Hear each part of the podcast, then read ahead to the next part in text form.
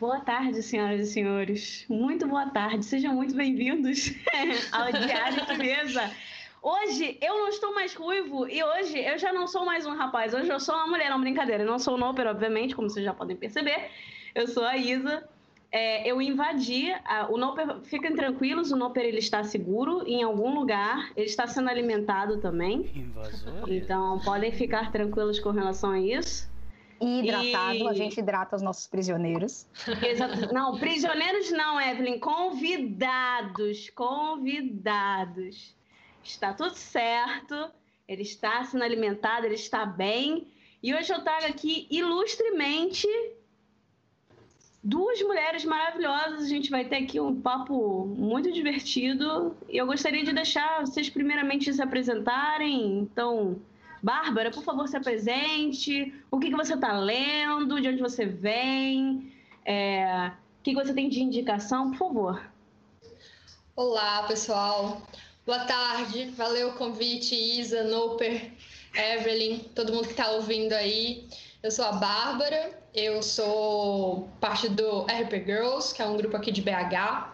A gente é um coletivo que luta pelo maior protagonismo das mulheres no hobby, nos jogos analógicos e também por ocupação dos espaços pelas mulheres, né? Esse espaço aí que também é nosso. E o que, que eu tô lendo? Cara, ultimamente eu tô lendo Silmarillion do Tolkien e eu tô fazendo inclusive um é, podcast com um amigo meu, Pedro, e a gente. Esse podcast sai de 15 em 15 dias, chama Diários da Terra-média, e a ideia é a gente ler o Silmarillion aí e mastigando, fazendo umas piadinhas, né? Se o Tolkien fosse vivo, ele ia querer nos matar, mas enfim.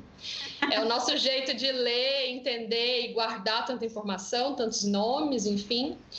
E, pô, tirando isso, eu leio é, umas coisas mais pop também, tipo Helena Ferrante, né? Essas literaturas aí que estão na modinha.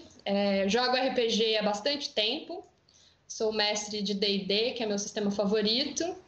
E eu acho que tá bom, né, gente? É isso aí.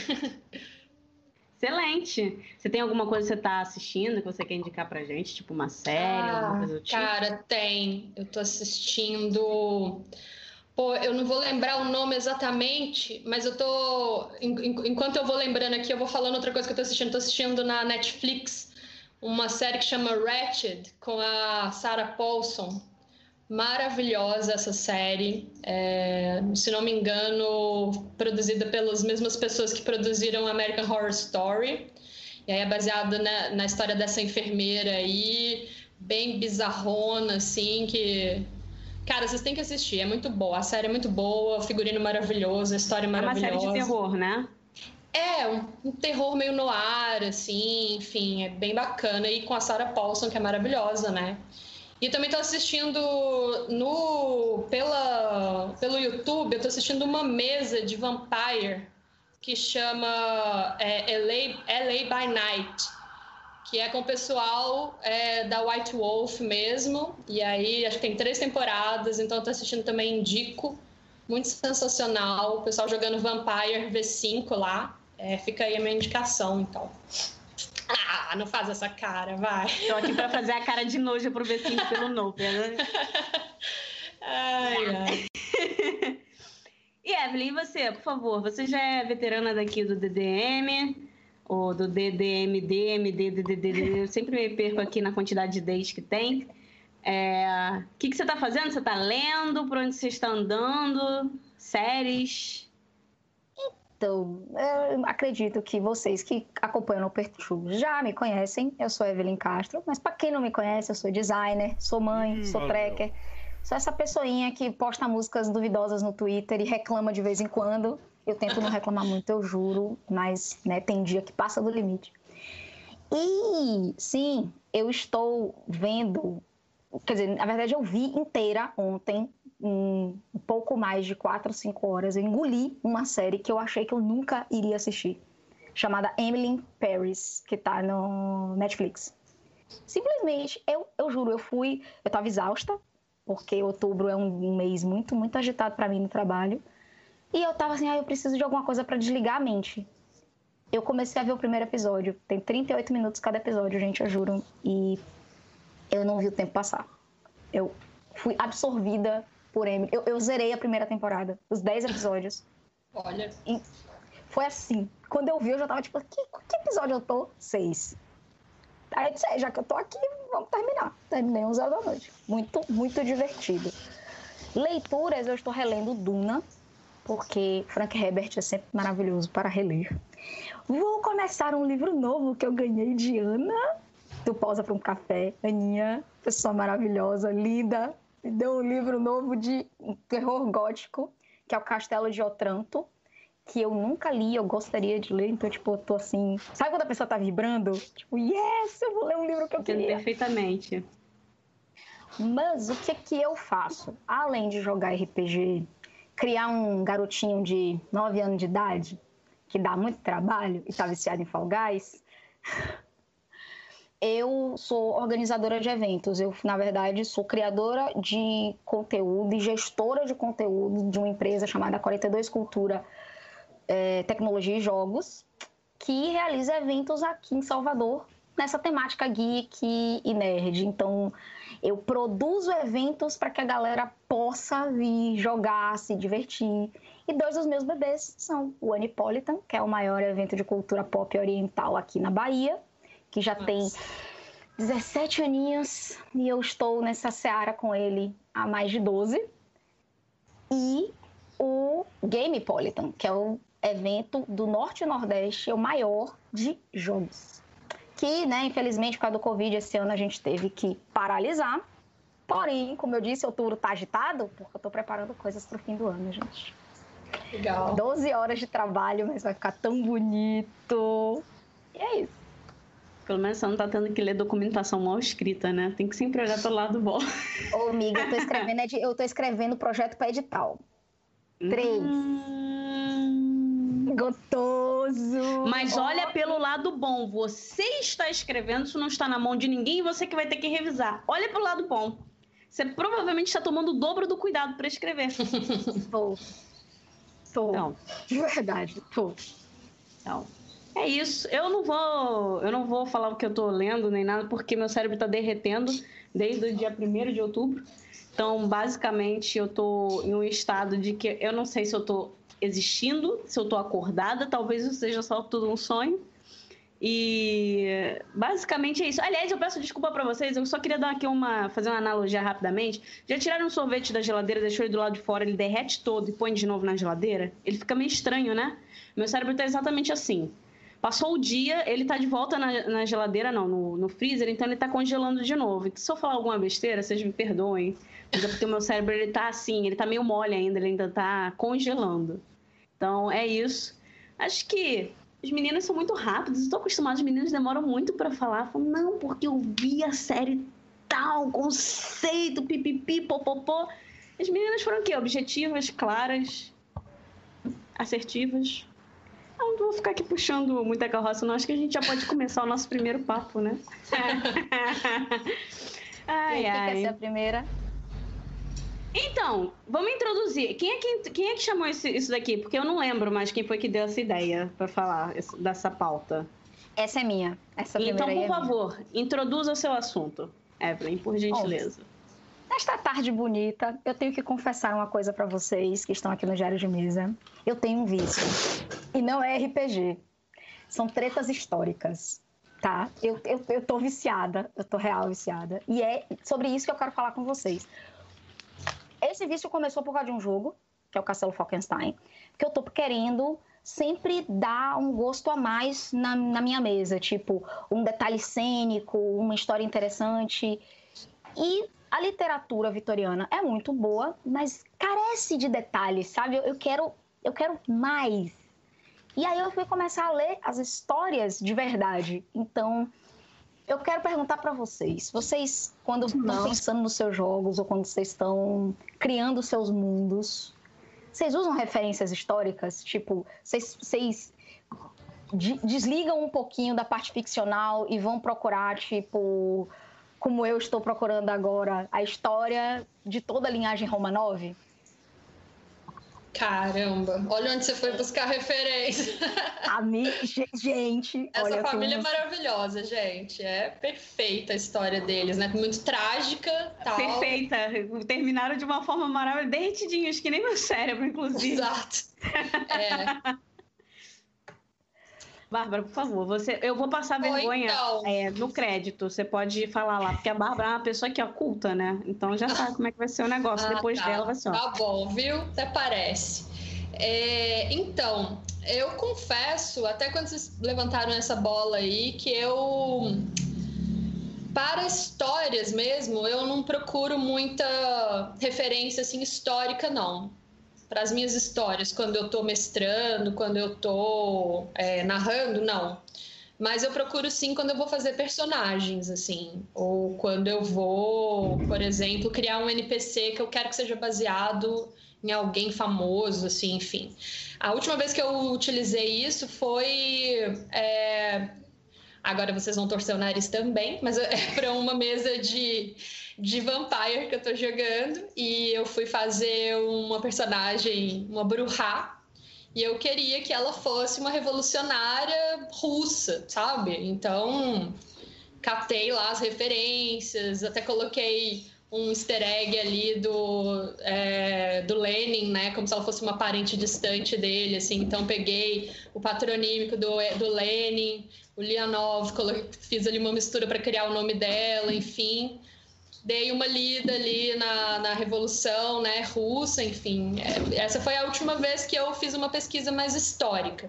Mas para o pro, pro projeto que eu tenho dentro do RP Girls, que é o Dungeon Dicer, que eu, tipo, falo de literatura e RPG, eu faço uma pesquisa historiográfica, sim, assim, da, principalmente quando eu fui comentar ali sobre o começo do D&D, como que foi criado, enfim.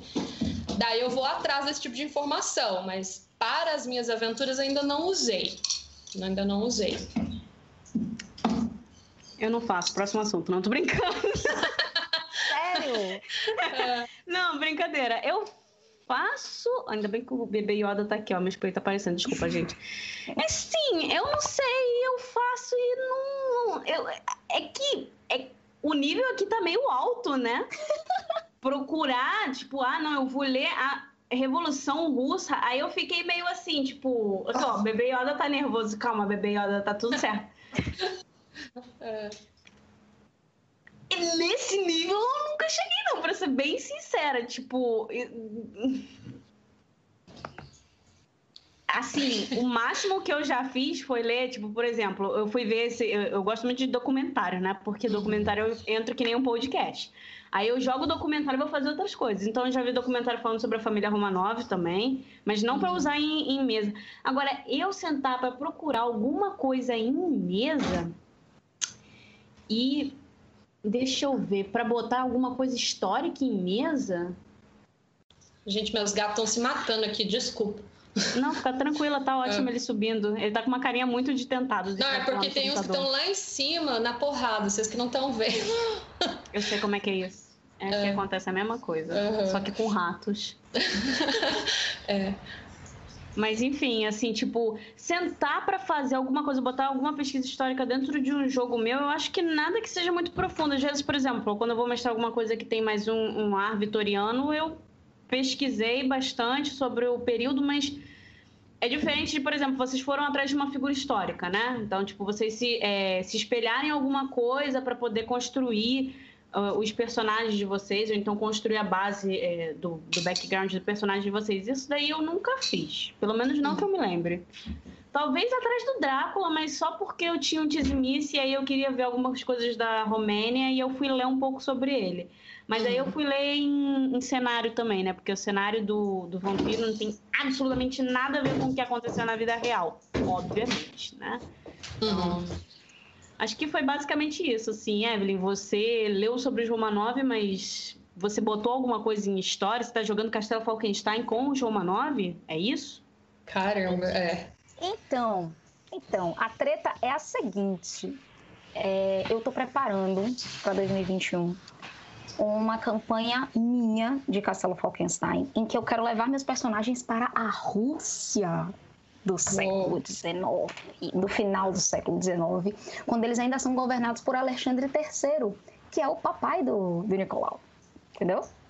Então, e a Rússia é, para mim, um dos temas mais instigantes que eu já pesquisei, porque sabe quando a gente vira e diz assim, ah, cenário de fantasia tal, que bota um reino super tecnológico do lado de um reino medieval, isso é um absurdo, não existe, não tem verossimilhança. Então, se você ler sobre a Europa barra o leste europeu é, séculos, nos fins do século XVI, você vai ver que não é tão inverossímil assim não, que você tinha, tipo, cidades-estados super desenvolvidas, é, econômica, tecnológica e politicamente, em reinos completamente medievais.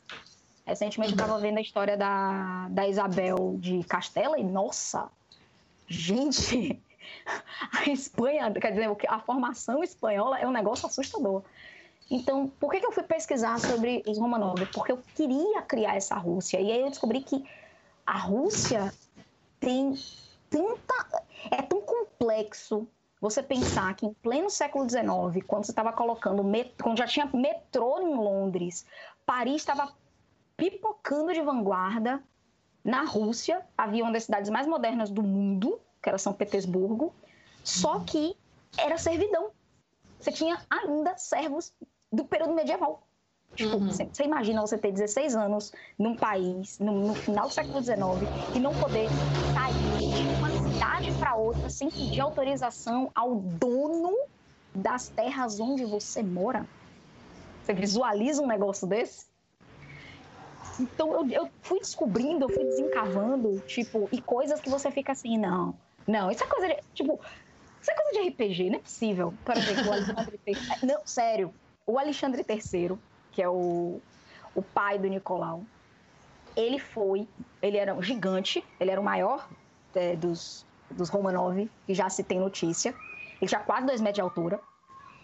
E o homem era tão forte, mas ele era tão forte que ele fazia desafios de levantar coisas só para mostrar o quanto ele era forte. ah, não acredito que ele fazia essas coisas de homem, não acredito que ele ficava levantando, amassando latinha de cerveja na cabeça. Não acredito. Sim. Sim, Alguma dúvida de que ele fazia? Zero fazia dúvidas. Esse tipo de coisa. E não só fazia esse tipo de coisa, como ele era ruivo, se achava a última Coca-Cola gelada do deserto. E para matar ele, ele sofreu 16 atentados terroristas. Para matar o cara, e é por isso que eu digo que pesquisar coisas históricas às vezes dá ideia para você fazer com seus personagens. Não que Sim. eu vou fazer isso com os meus jogadores, mas observe. Você quer matar o Czar, o que, que você faz? Você põe uma, joga uma bomba na carruagem blindada dele. A bomba matou os cavalos, matou o cocheiro, matou a guarda. Porém, não matou porém, ele. ele saiu inteiro, íntegro. E ele foi ajudar a galera. Aí, aí os terroristas lançaram uma segunda bomba para matar ele. Ele não morreu na hora, ele foi ele levado. matou no peito. Chutou, né? Sério, é. ele, ele, ele levou a bomba, foi levado com o castelo, passou mais de dois meses ainda antes de falecer. Ele ainda é. conseguiu fazer o último ato como czar, que foi abençoar a princesa que estava chegando para casar com o Nicolau. Caraca, mano. Aí você diz, olha para isso e diz: é, quando seu jogador diz que PV é um negócio relativo, a história prova. Uhum. Ele tinha absorção de danos. Tinha. Assim, é, essa história dele sair do negócio, eu só consigo imaginar ele saindo e falando assim: atira de novo, se você é homem. Cara, é muito mesmo... isso, tipo, né? Atira Total, de novo se você é. é homem, nem me arranhou. É. Esse mesmo cara foi conhecido na Europa como o rei que levantou um trem, porque o trem onde ele estava com a imperatriz sofreu um dos 16 atentados tombou, ela ficou presa dentro do vagão. Ele saiu, botou o ombro no trem e levantou o trem para ela poder sair. Era esse cara que era o Kizario. Alexandre o Grande, né, galera? Como assim, é, que... é O que eu tenho para dizer sobre isso é que eu estou um pouco chocada, bem uhum. surpresa. E como assim ele não era? Será que ele Sei, assim, tá me parecendo um troll. Não sei, Evelyn, sei lá, tá. Não é? Eu já tô pensando o Tipo que aquele. Vou... Tipo montanha do, Game of Thrones lá. Pois Sim. é, porque assim. E tem as fotos do cara. Você vê as fotos do cara, você fica. Ele era realmente uma última Coca-Cola ou ele era tipo uma Coca-Cola assim sem gás? Porque Rapaz, tipo. é, assim, enquanto governante, é, não, era uma, não era uma coisa muito legal, não. Enquanto pessoa, ele era uma figura histórica muito interessante. Não, mas... Evelyn, eu não tô falando sobre isso. Tô falando se ele era bonito. Porque quando o homem se acha a última Coca-Cola do deserto, a última Coca-Cola gelada do deserto, ele se acha, assim, o homem mais lindo do mundo. A gente tem que saber se ele era isso mesmo ou se ele era só uma Coca-Cola sem gás. Porque, assim, governante... Kizar, para mim, com certeza ele não valia nada. Duvido. Teve algum Kizar que prestava, que fez alguma coisa realmente, verdadeiramente boa durante, tipo, todos os seus anos de governo? Teve Caterina, a Grande, a única mulher que tem o título de a Grande. E a história dela é maravilhosa, inclusive. É, tem uma série boa. baseada é na história dela. A dela é foda mesmo. Ela é muito, muito, Inteligentíssima. Muito. muito. Ela, ela levou a Rússia a outro nível de, de, de país. Sim. Só que, inclusive, como foi a única, a grande, o filho dela ficou tão revoltado e quando ela morreu, a primeira coisa que ele fez foi mudar a lei de sucessão para impedir qualquer mulher de se tornar czarina então ela não poderia mais ser Czarovich e não poderiam, não poderia dar o título de grande a nenhuma mulher. Você vê que a, a revolta foi real. A treta é. foi séria. Mas traumatizou o garoto. Por, né? um, por conta de ser filho. Ah, não, foram várias tretas, várias tretas, porque ele não queria uma mulher no poder e, tipo, ela deu um golpe. Catarina tem uma história como eu tô dizendo, eu tô viciado nas tretas históricas, que eu não vou Gente, só pela história. ninguém chama Catarina impunemente, lembrando. É verdade. Esse nome é pesado, poderoso. Ninguém tem Sim. esse nome de Catarina impunemente, não. Sim, é verdade. Eu concordo com você. Inclusive, ela, ela modifica o nome dela quando ela casa. E, velho, eu estou dizendo para vocês, eu, eu, façam esse exercício. Eu vou é, deixar uns links de alguns sites históricos, alguns YouTubes históricos que eu sigo, que eles contam as histórias. Principalmente o Story Tu é maravilhoso, porque ele vai te dar, assim, aquele recorte. Quero saber sobre romances trágicos. Quero saber sobre Princesa Tal. É ótimo. O que você bota lá o podcast rolando e vai trabalhar e vai ouvindo as tretas, porque é para mim tem sido muito divertido descobrir que, ok, 2020 a gente faz muita bobagem, muita coisa estranha. Mas a galera de antigamente fazia uns troços que, sinceramente, eu fico. Que não tinha internet, né? Sério, pra mesa de RPG. A treta não espalhava tanto, né? Exatamente. mais ou menos. Tipo, o Alexander, ele era bonito, ele era considerado um cara bonito. Eu vi as fotos. Ele, ele assim, não faz o meu tipo, mas sabe aquele estilo lumberjack? Barbudão, quadrado, gigante. Que foto é essa, Noper? Que isso que você tá botando na tela? Acho que ah, ele, ele tá, ele... botando um vídeo. É. Eu não tô vendo, eu não vendo. Essa deve ser tipo abertura, sei lá, que é. Aí, ó, Catarina. Catarina, Catarina maravilhosa. Excelente. Pois é. Continua aí. Mas eu não tô vendo, pior é isso. Deixa eu voltar na live, porque normalmente é. eu boto no chat, gente. Do nada apareceu um sorriso ali. Eu fiquei tipo, que cacete você tá passando ali? O que que é isso? É que tinha uma moça fazendo um coraçãozinho, né, e tal. Meu Deus. Ai, ai. Mas é isso. Ah, é porque eles estão fazendo. O Story Tour tá fazendo campanha com camisetas históricas. São maravilhosas. Ah. As três esposas de Henrique, de Henrique VIII. Gente. Henrique, sem comentário. É, muito bom. Eu adoro história, cara. Eu gosto muito, mas eu tô vendo que você é um nível a mais.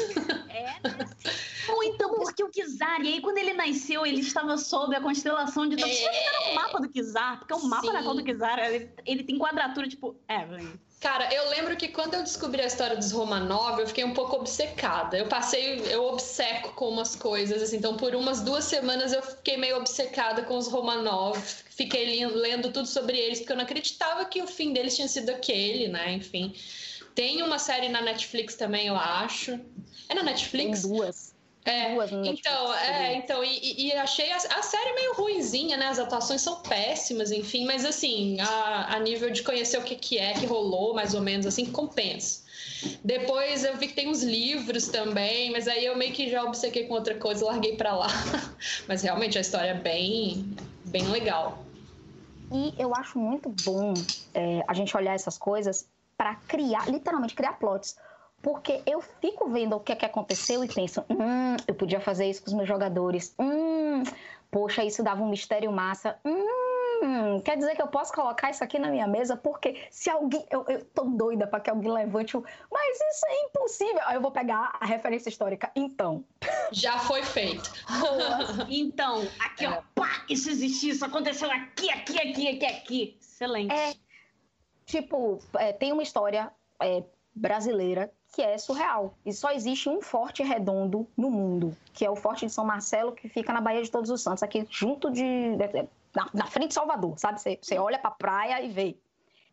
Só um prisioneiro fugiu desse forte, que foi o Garibaldi. Ele fugiu a nado do forte. Ele enganou a galera, nadou até a praia, pegou um paquete e foi pro outro lado do, do país. Uhum. E ninguém sabe como ele fez isso. Aí, você, na aí for, você jogador. Na de... força do ódio, minha querida. O ódio Exato. move as pessoas. É. eu, eu realmente estou aprendendo que às vezes as coisas absurdas que os jogadores fazem nem são tão absurdas. Não tinha tô... também aquele personagem que você tá falando do Garibaldi, eu não queria perder o, o, o, o filme. É porque tinha um personagem. Eu não sei se ele existiu, acho que isso era só um personagem mesmo que ele, que ele fugia da, da prisão mais, mais é, complicada do mundo, se fugir. Era um cara que. Ai, tem um filme sobre isso, gente. Eu sou horrível com o nome de filme, não assisto o filme. Hum. É um personagem super famoso, super famoso. Ele tem um nome, tipo, sei lá, parecido com, sei lá, Anticristo, alguma coisa assim. E ele, ele ficava preso em algum lugar, ah. ele também fugia é um, não é um personagem histórico, é um personagem literário, é o Conde de Monte Cristo, ah, que de Monte escrito por Alexandre é... de Mar, que Exatamente. é um dos meus livros prediletos. Esse livro é maravilhoso mesmo, você tem razão total, esse livro é né? perfeito. É. E, é, e é um dos tá poucos livros que é, que é legal porque ele e aí eu falo, gente, as adaptações nenhuma chega aos pés do, desse livro, de verdade, porque o livro é muito grande ele tem muito, é muita descrição de lugares e coisas, tipo a parte dos piratas, para quem joga Seven Sea, S2. É Cara, adoro musical. Quem falou aí de musical Também. me ganhou já, amo. Gente, me chama pra ver um musical, eu amo. Faz comigo. Eu amo todos. Ai, Cri... criada ouvindo, criada com filminhos da Disney, eu amo musical, gente. Até no musical eu da Cassia tô... Eller eu fui, amei. Meu Deus! Que diferente. eu não sabia que existiu. Eu também amo, cara. Amo musical. Amo. Mas é isso. Minhas dicas ficam. Então, eu espero que vocês pensem um pouquinho em aproveitar as histórias da história real, porque, ó, dá pano pra manga. Inclusive, se vocês quiserem ver isso sendo feito, não é jabá pro Noper, não mas ele está fazendo um trabalho histórico muito legal com a Serpente de Duas Cabeças. Ele está trazendo informações, ele está ele tá mesclando dentro da campanha coisas da história real dos lugares onde a gente está passando e, nossa, é, é, outro nível, sabe? Ó, ele está aqui perguntando, e como é que vocês aplicam essas referências em mesa? Então, coisas legais que você, inclusive, faz, senhor Noper, que é textos introdutórios, tipo, fazer os jogadores lerem um pouquinho sobre o lugar onde eles estão, é, é bom para eles poderem se basear e saber, tipo, o que é e aonde é. é eu gosto também de, no momento que a pessoa está criando o personagem, colocar para ele alguns fatos históricos legais daquele ou interessantes daquele lugar onde a gente está jogando, para que ele possa embarcar naquilo, sabe, para que aquele universo pareça mais tangível. Uhum. Porque, por exemplo, e assim, em Falkenstein, em especial, eu gosto de fazer um, digamos assim, um pip talk sobre a moda e os costumes vitorianos. Porque são detalhes no comportamento vitoriano que é completamente diferente do nosso, que começam uma aventura. Sabe? Do tipo, você hoje em dia pode chegar na casa de alguém para ver se fulano tá lá na era vitoriana era uma falta de educação do tamanho do mundo. Você tinha que mandar um mensageiro levar um cartão um telegrama, seu, né? Per, não, um cartãozinho pessoal perguntando se podia passar lá. E aí a pessoa tinha, tinha que mandar o cartão dela de visita de volta, o seu cartão de visita de volta com o, o sim. WhatsApp então, vitoriano, galera. É, era o Zap Zap vitoriano. Então, por exemplo, eu já usei numa campanha de dizer que os jogadores estavam numa casa de uma pessoa e tá numa bandeja é, cartões e um cartão específico que a galera tava procurando. É tipo, hum, fulaninho veio aqui. Porque todo mundo ficava com os cartões de visita. Então, tipo assim, um cartão de visita de alguém na casa do outro podia ser prova de crime, de uhum. é, diamantes. Os amantes vitorianos. Velho, os amantes vitorianos tinham que aprender nós secretos que os maridos ou as esposas faziam nas, no vestuário do seu parceiro para não dar na pinta que estavam traindo. São esses detalhes que eu gosto de colocar na mesa, entendeu? Para dar aquele twist. Mas Aí você pega, você pega aquele NPCzinho, também, né? coloca ele de courrier ali, levando as mensagens. Uhum. Pickpocket também. É assim, eu só queria fazer um comentário que eu acho engraçado, que tem toda essa palhaçada, mas aí na hora Gente, de tirar olha... foto do lado de morto, tá tudo bem. Você viu a xícara dela? Super vitoriana, mostra aí. Super vitoriana, por favor. Mostra a tua xícara de chá, Evelyn. Ah, não, chá não, na verdade dessa vez eu tô tomando café, porque como você, eu também tô destruída, amiga. Eu tô. Eu, hoje eu tomei chá, mas ao contrário de você, eu não sou refinada. Eu tomei na minha xícara mesmo de Final Fantasy, que tá aqui com o bebê Yoda junto. ele vai pra xícara, né? Coitado Como do bebê Yoda. Como que ele faz isso, galera? É mágica. É. Mas isso é uma palhaçada muito grande dos vitorianos. É tipo assim, ó, não pode passar na minha casa sem mandar um cartão. Mas bora tirar foto com a nossa prima que morreu? Bora. Vamos, porque Sim. é da família, entendeu? Tem que manter uma foto com ela. Tipo, Põe ela sentada aí. Cara, cara isso pra mim é uma das coisas mais bizarras dos vitorianos, cara. Esse é. negócio com a morte, meu Deus do céu, muito, muito é, bizarro. Tem, tem muita treta nisso aí. Sim, Noper tá perguntando é, como é a nossa experiência com referências literárias na mesa. Essa eu vou jogar no colo da Bárbara, porque ela já falou sobre isso, entendeu? E aí depois né? a gente fofoca. Como eu uso literatura na minha mesa? Aí eu acho que eu uso que nem você usa a história, Evelyn, porque é, eu leio muito fantasia, né? Leio muita literatura de fantasia, literatura fantástica e e aí sempre dá ali para você puxar uma coisa ou outra, né? Principalmente nas descrições ou basear em algum personagem desses livros, né? Que seja é, não precisa ser uma cena específica, mas pode ser é, a personalidade, né? Um trejeito, alguma coisa, assim, alguma nuance, uma postura, enfim. E aí, é, como eu leio diversas coisas, eu sempre leio eu não tenho um tipo de literatura favorito, assim. Eu sempre procuro ler de tudo. Então eu consigo mesclar algumas coisas assim, é, principalmente é, literatura de terror, é o que eu tô pegando mais ultimamente, que é Lovecraft, né? E não sei se vocês conhecem, também tem uma. Eu descobri, deve ter uns dois anos, uma autora, gente, sensacional. Se vocês não conhecem, chama Shirley Jackson. Ela é americana né, já faleceu, enfim. Ela entrou recentemente para aquela. Esqueci o nome agora da entidade, mas é como se fosse uma academia brasileira de letras, mas é dos Estados Unidos. Shirley Jackson entrou recentemente, chama American Authors, alguma coisa. Ela entrou para essa. Nossa, meus gatos estão despencando aqui, vocês viram, né? Mas enfim, é... ela escreve. É ela escreve terror, mas é um tipo de terror meio suspense, assim, não é o terror mesmo, por exemplo, igual o Lovecraft ou igual é, é, Stephen King, por exemplo, é uma coisa mais é uma coisa mais íntima, assim, sabe? É um, uma coisa muito mais assim. É sempre a história de uma mulher que não consegue sair de casa, sabe? Ela é assombrada porque essa própria autora, a Shirley Jackson, ela sofria de agorafobia. Hum. E ela não saía de casa. É, é, pânico de ir pra rua? É uma fobia de quem não Medo... consegue sair de casa, assim, né? Não consegue é. ficar em espaços abertos, enfim. Isso. E aí ela é o sofria disso. da claustrofobia.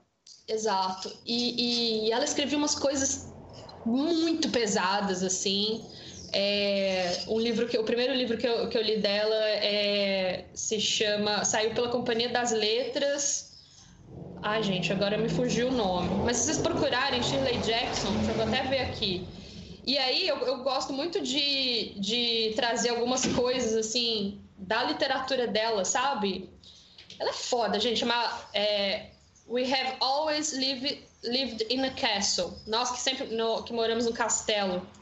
Saiu pela Companhia das Letras. Tem um o, na Netflix tem uma, uma, uma série baseada num livro dela que chama Casa Amaldiçoada baseou ali uma, uma série no Netflix que chama Mal, é, A Maldição da Casa Rio, eu acho que é isso.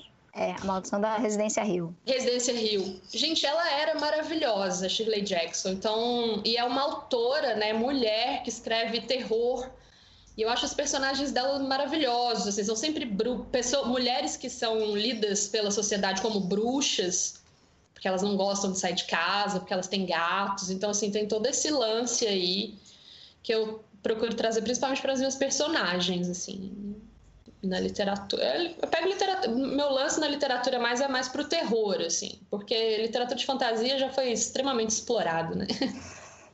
Olha, já que você é uma, uma leitora, eu vou te indicar dar uma pesquisada em fantasia da década de 70 né, livros de fantasia da década de 70, porque tem muita coisa lá que a gente. E de autoras, inclusive mulheres, é, que a gente não sabe porque não foram publicados em português.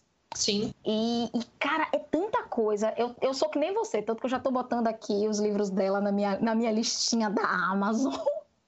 Leia Shirley, leia Shirley Jackson, acho que você vai amar. Parece muito meu tipo de história. Pra poder pegar pra mim. Gente, e a história dela é uma história que mexe com a gente também, assim, porque a história de vida dela, sabe? Ela foi uma escritora bem é, profícua, assim, e o marido dela também era escritor. E, e ela fez mais profícua. O que, que é isso, Bárbara? Produzia Escreveu... muito. É, produzia muito. Obrigada. E o marido dela não teve a metade do, do reconhecimento dela e ela não saía de casa. Ele era professor de, de, de universidade, enfim, ela nunca foi para a universidade, ficou em casa cuidando dos filhos, enfim. Ela teve muito mais sucesso que ele.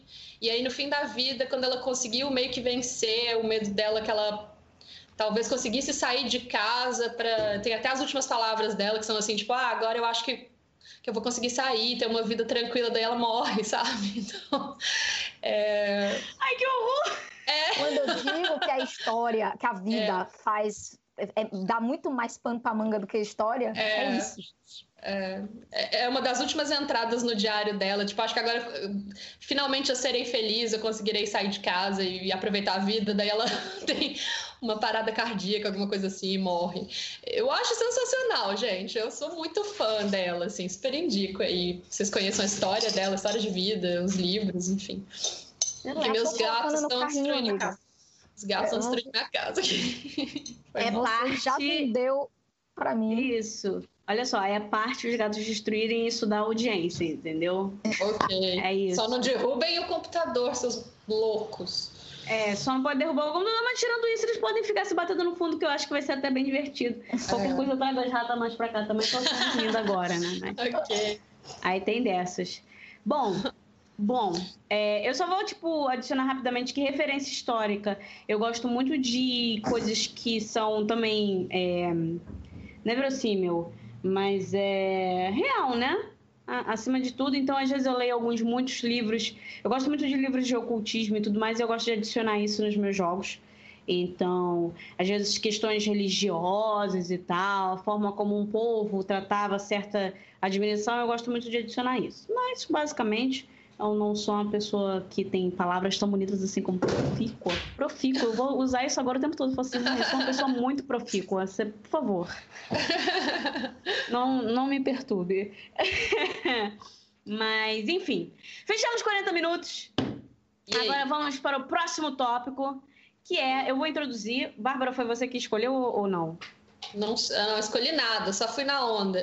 Então eu vou te deixar introduzir o próximo tópico é, sem ser esse, né? O próximo do próximo. Que é. Tem algo que vocês sentem falta no RPG? Tem alguma coisa que vocês sentem que tá faltando quando vocês jogam? Pode ser com vocês mestrando ou com vocês é, jogando mesmo. que vocês acham? Hum, valeu. Silêncio, né?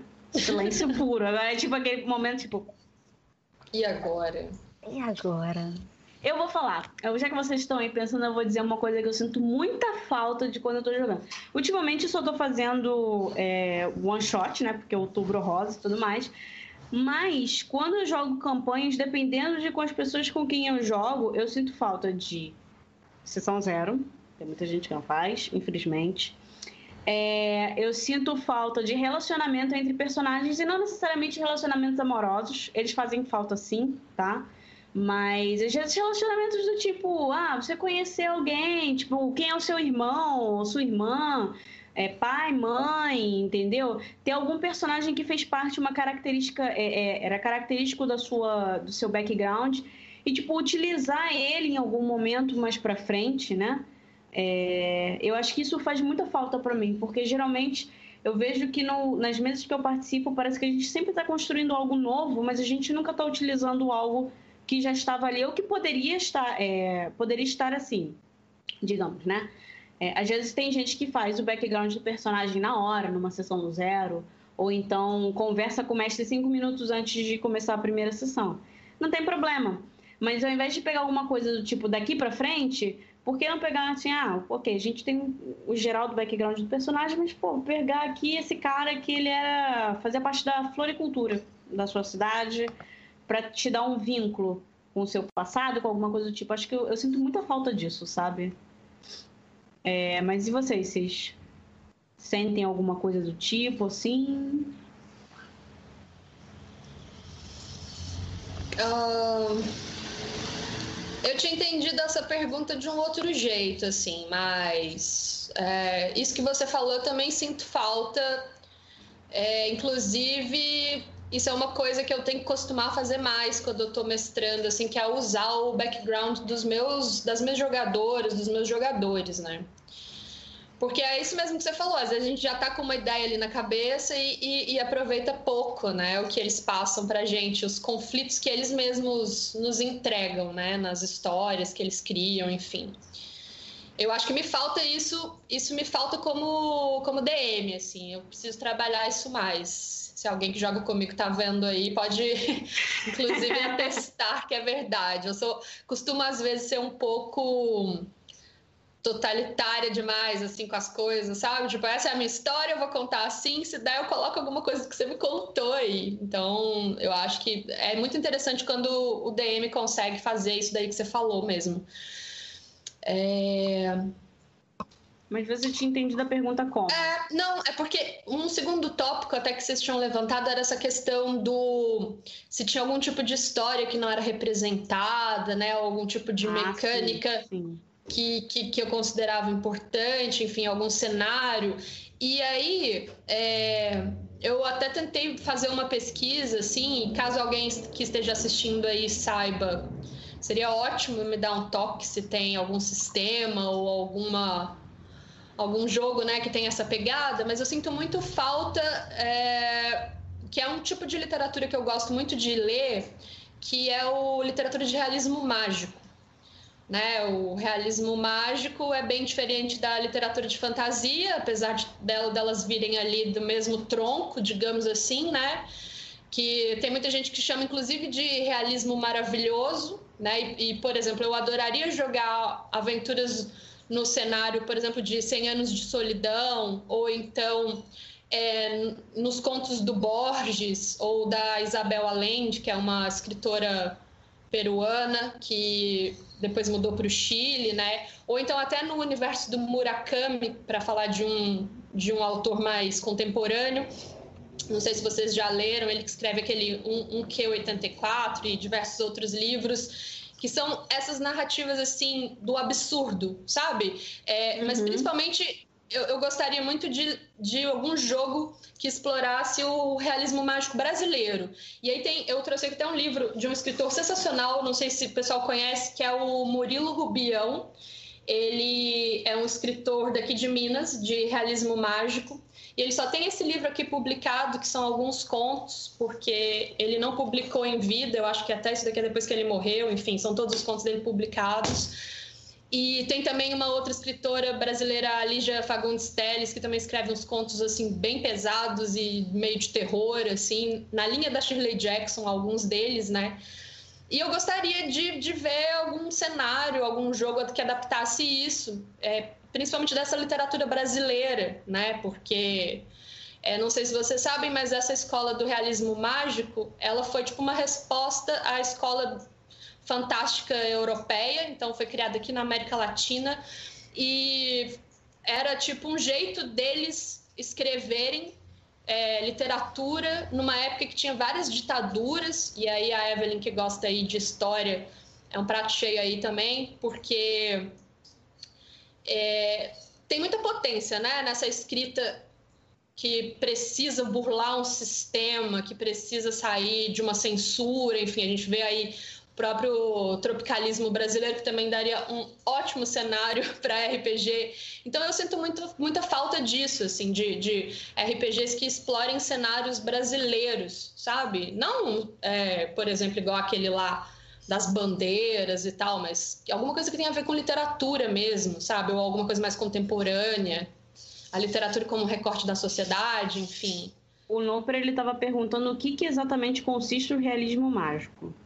Bom, o realismo mágico é uma escola da literatura que começou a ser desenvolvida mais ou menos no começo do século XX, né? Então, meados, né? 1970, 1960 ali. E era uma estética do insólito. Então, por exemplo, é, é uma coisa muito peculiar, assim. Acontecem coisas absurdas em cena e parece que ninguém se choca. Zero pessoas se chocaram com aquilo ali. É, e, e, a história segue. Por exemplo, em 100 Anos de Solidão, não sei se vocês conhecem a história ou já leram, começa a história contando que choveu por mais de. de agora não me lembro se são 100 dias. São, são 100 por 100 dias. dias. Começa a chover 100 dias, chove 100 dias direto, tipo um dilúvio, e isso é muito normal. As pessoas seguem a vida, assim, ninguém para para falar, porra, tá chovendo por 100 dias, sabe? Isso, se isso for na Irlanda, lá chove 325, então tá ah, tudo certo. Sim, a gente, sim. A gente tem, é... por exemplo, memórias póstumas nessa pegada também, tipo... Sim, total, que é um morto escrevendo depois de morrer, né? Contando Exato. a história dele ali depois de morto. É então, é, então tem esse absurdo, tem esse insólito e não choca ninguém, né? E eu acho que é uma temática mal explorada aí, é, porque para mim é aquela coisa, né? A grama do vizinho ali é sempre mais verde, por mais que ela seja sintética, né? Ou mentirosa, enfim. E o pessoal fica adaptando coisa de outros países, de outros Pô, então adapta coisa da África, então, que tem a ver com, com, com a nossa história, sabe? Eu, eu tô meio puta, assim, do, do pessoal só adaptar coisa de Europa, enfim. Acaba tem com o colonizador, tem que acabar é, com o colonizador. Meu. É. Então, então eu acho que... já que você tá nessa seara, eu falta a gente sugerir... olhar pro umbigo, pro pé, sabe? Pro nosso próprio pé, enfim.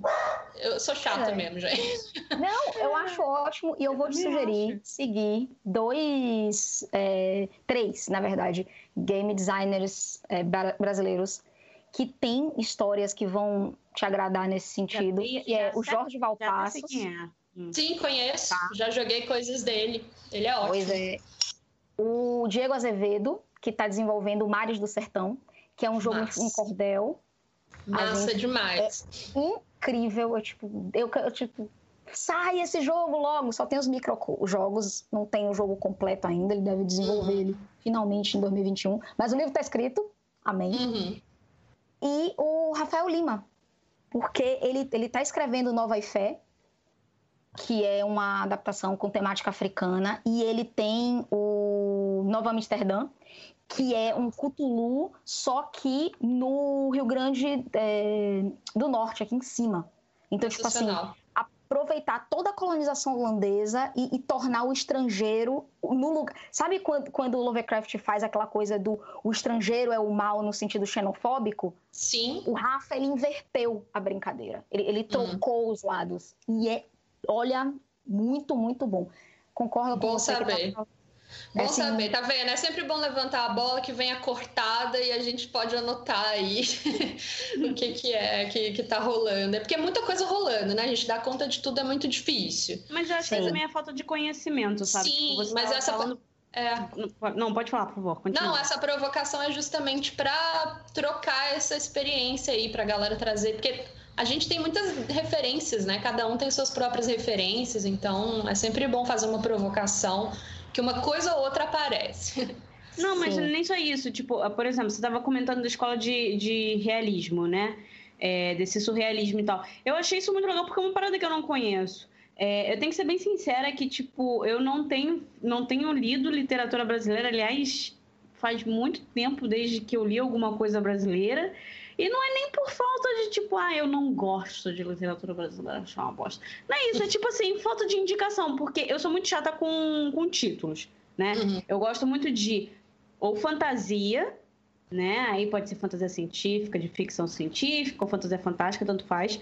Mas eu gosto de fantasia no geral e ocultismo. Aí, ocultismo eu leio algumas, muitas coisas brasileiras, sim. Tem coisas muito boas, inclusive, da comunidade. Mas, assim, no grande geral, o que a galera me, me recomenda, ou então o que eu vejo o pessoal falando, é tudo de fora, né? É, é. Tem coisas que são de fora, de, tipo, por exemplo, o ocultismo tem muita coisa da África, que é muito interessante, tem muitos textos muito bons. Aliás, eu gostaria só de fazer uma recomendação para vocês, tá? Para vocês público, que é o Paulo Mayombe que eu já estava falando no último DDM que eu li. É, eu estou lendo ele, estou relendo ele. É muito triste o começo. Ele fala sobre essa religião que é africana e ela está mais é, menos intocada, não, mais intocada possível, né? E está em Cuba, possivelmente vindo para o Brasil, mas o começo é muito triste, que ele fala sobre a guerra do Congo e tudo mais. Então assim, é uma leitura bem pesada no começo. Uhum. Mas é muito interessante, então eu aconselho, caso vocês queiram dar uma olhada, mas assim, no geral, não tem, entendeu? Então, por exemplo, você está citando algumas coisas interessantes que eu conheço, é, sei lá, é, o curtiço, que o pessoal fala, ah, não, o curtiço. E aí você fica tipo, tá, Machado de Assis, mas Machado de Assis também não é uma coisa que qualquer um gosta, né? Então, tipo, você tem aquelas coisas básicas que o pessoal manda você ler na escola e parece que falta, sabe? Tipo, não, eu, eu não vejo mais referência na internet, então é bom você pontuar porque a gente pode procurar. É, é, é, eu acho que é uma, uma troca interessante que a gente pode procurar isso agora. Por exemplo, essa escola de surrealismo, né? Você tinha falado. É, é realismo mágico. Realismo, ah, mágico. mágico. Eu vou botar é. para procurar. Então, assim, é, são referências interessantes brasileiras que faltam, e faltam bastante. Sim. Pois é, o projeto que eu faço lá no RP Girls, o Dungeon Dicer, ele, a ideia era misturar literatura e RPG. E eu comecei a fazer a coisa meio nas coxas, assim, não sabia sobre o que falar. Falei, vou fazer um piloto, vou ver o que, que dá daí. Aí acabei contando ali, porque eu estava lendo na época um livro que conta a história do D&D, né? Do Gygax, enfim, como que, de onde que veio, de onde que ele tirou as referências. Falei da revista, das revistas Pulp, né, que publicavam inclusive o, o Lovecraft, tudo mais. Foi lá que ele se formou como como escritor, né, que ficou conhecido, enfim. Uma coisa foi puxando o outro, acabei indo mais para RPG. Aí terminei essa primeira temporada ali falando da Margaret Wise, que é uma escritora de fantasia, né, que transformou o sonho em realidade nos, lá nos Estados Unidos, americana, escreveu Dragonlance, começou a escrever os romances de D&D, que foi com ela que as coisas começaram a se movimentar, enfim, e chegaram no ponto que estão aí hoje. A gente deve muito a ela, os escritores de fantasia hoje devem muito a ela, porque é ela que começou esse rolê, né? Uma mulher que eu acho muito foda.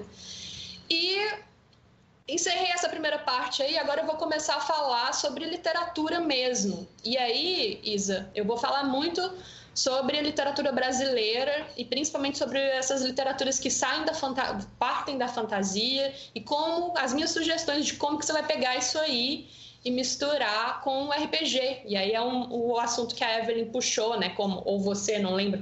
Como que a gente pega isso, é, usa essas referências para usar nas nossas mesas. Essa vai ser a pegada agora dessa segunda temporada que eu vou tentar fazer, né? Vamos ver se eu consigo aí é, e aí eu vou dar referência, enfim, vai ser bacana para quem não conhece literatura brasileira. Já fiquem é, ligados no programa. Principalmente vou dar muito holofote para as mulheres aí, que é sempre a minha pegada, né? Sempre enaltecer o trabalho das mulheres. Infelizmente, os homens têm mais visibilidade, têm mais nome, têm mais produção, e é por isso que eu vou dar mais holofote para as mulheres, né? Porque a pegada vai ser toda essa, assim. Os homens eu falo ali de um pouquinho no final, mas. Aqueles cinco minutos finais, assim, tipo, é, ah, que os homens sim. aqui, se você quiser ler.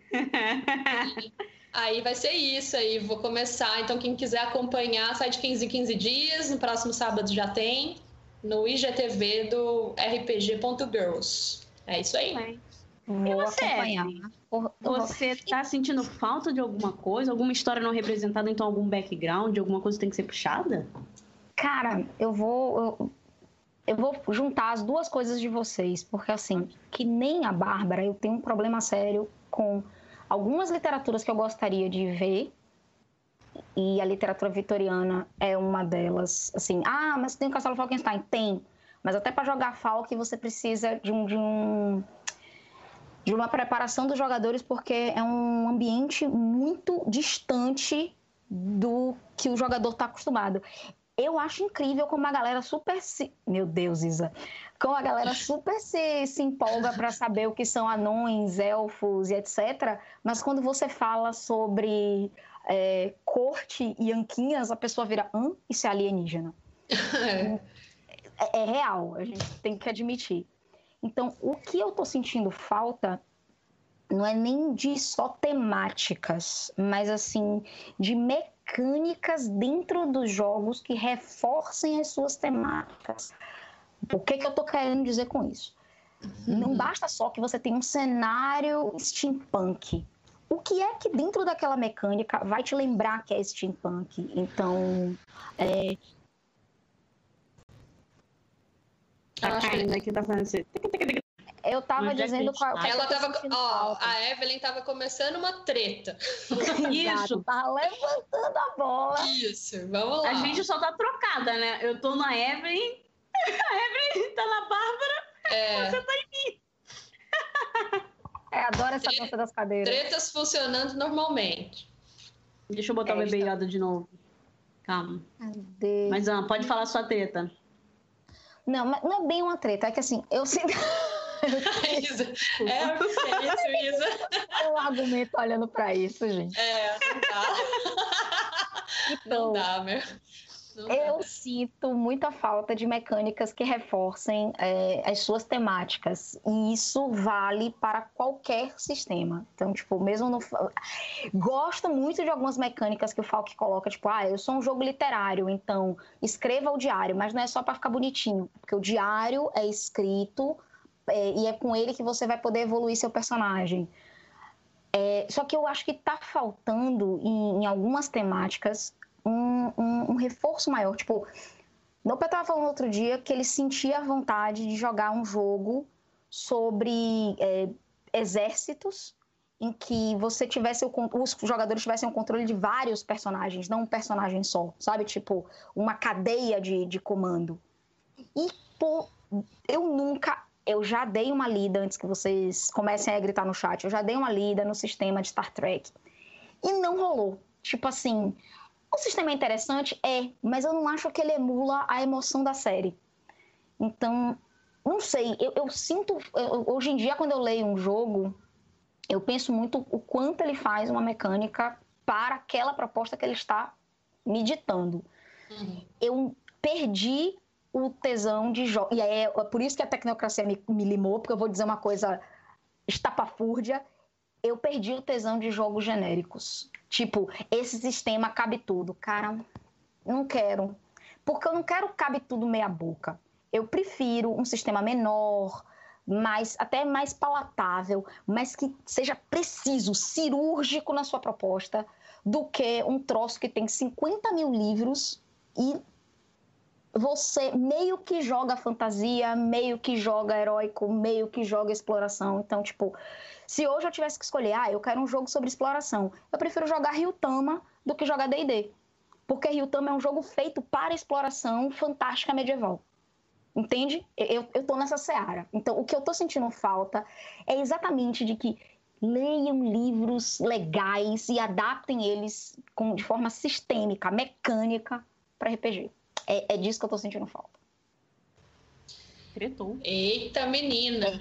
Cheguei, cheguei com dois pés na porta, é isso aí. Tretou. É. Falou que GURPS é ruim, disse que Savage World tem que oh. acabar mandou o pessoal do D&D catar coquinho no mato, excelente. Falou que, falou que PBTA não serve para nada. Não Cara, serve, é verdade. Não, não, não, não, você já falou a treta, agora não dá para voltar atrás não, Evelyn, já era, e já Evelyn, foi. e agora? Já era, já era, chamou o PBTA de ruim. Frente ao GURPS narrativista. João, por favor, vai embora da live. Não, sai daqui, sai daqui. Não fala nada nunca na sua vida com GURPS além que não seja lixo, entendeu? Acabou. Nessa live não falamos de GURPS bem. Não, acabou. Não, não, não. Não, não você falou genérico, só veio GURPS na minha cabeça. Não, mas não tem só o GURPS, tem o GURPS, tem o Gênesis, tem muito sistema genérico. É, é verdade. Tipo, Gênesis okay, eu não conheço. Existem, eu só cansei deles. Fogo no Mas parquinho. Eu, eu, entendi seu ponto, Evelyn. Eu tendo a concordar, né? Assim, porque eu acho que faz muito sentido mesmo quando o sistema reflete quando ele não é aleatório, né? Eu acho que essa aleatoriedade que talvez é o que te incomode, né? Enfim, é, as coisas têm que ter um motivo para existir, né? Elas têm que ter ali um embasamento de alguma forma, enfim. Eu concordo com você, eu acho que isso é o que dá sustentação talvez ao sistema, né? Muita gente provavelmente vai discordar da gente aí, mas enfim, né? É um mundo democrático, vocês podem discordar.